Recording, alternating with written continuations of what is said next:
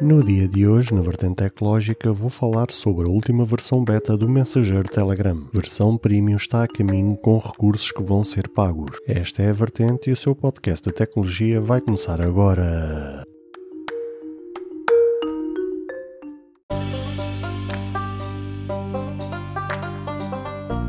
Olá, ouvintes deste podcast de tecnologia. Eu sou André Silva e esta é a minha, a sua, a vossa vertente tecnológica, onde aqui poderá ouvir notícias, entrevistas, coberturas de evento, opiniões e muito mais. Fica aí para ouvir esta vertente já a seguir.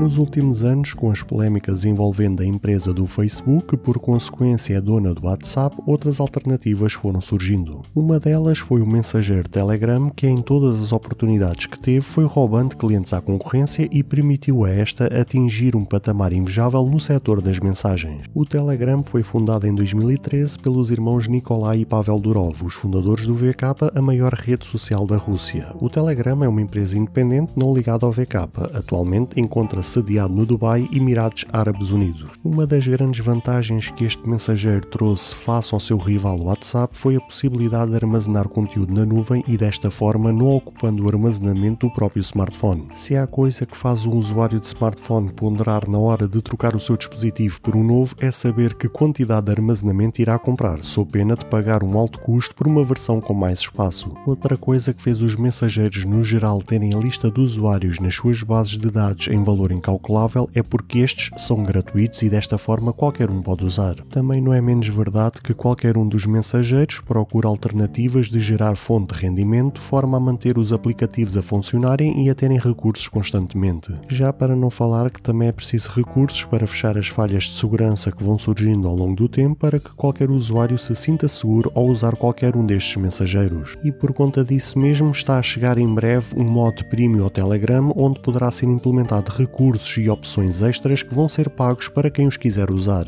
Na versão beta 8.7.2, pelo menos para iPhone, já está visível alguns testes que estão a ser feitos com alguns recursos, nomeadamente reações, stickers e avatares. Para quem quiser subscrever a estes recursos e assim poder usá-los, irá haver a possibilidade de se registar pagando o valor que for pedido e de imediato, através das mensagens, terá então os novos recursos prontos a serem usados. Tudo ainda é muito verde e sem grandes informações. Não sabemos como é que este serviço serviço irá funcionar, que valor é que vai ser cobrado, se só vão ser usados aqueles recursos ou se vão ser implementados mais recursos, etc, etc. No que diz respeito aos avatares, este extra foi encontrado na versão beta para macOS e haverá a possibilidade do usuário poder personalizar o seu próprio avatar, tal como já acontece no iMessage. Claro que sabemos que a implementação de recursos pagos nem sempre agrada a quem usa serviços gratuitos, mas a verdade é que este cenário já meio que era expectável. Jamais em tempo algum poderíamos achar que este mensageiro ou outro qualquer se poderia manter gratuito para sempre, tendo suporte constante e com implementação de recursos a toda a hora. Todos nós imaginamos que toda esta estrutura para se manter em funcionamento requer altos custos de manutenção, nomeadamente o pagamento de salários a desenvolvedores, que aliás, diga-se passagem, é uma profissão muito bem paga. Não são todos os que podem desfrutar deste privilégio, mas em geral, consoante os projetos que os desenvolvedores tiverem entre mãos, têm salários que permitirão ter uma boa qualidade de vida.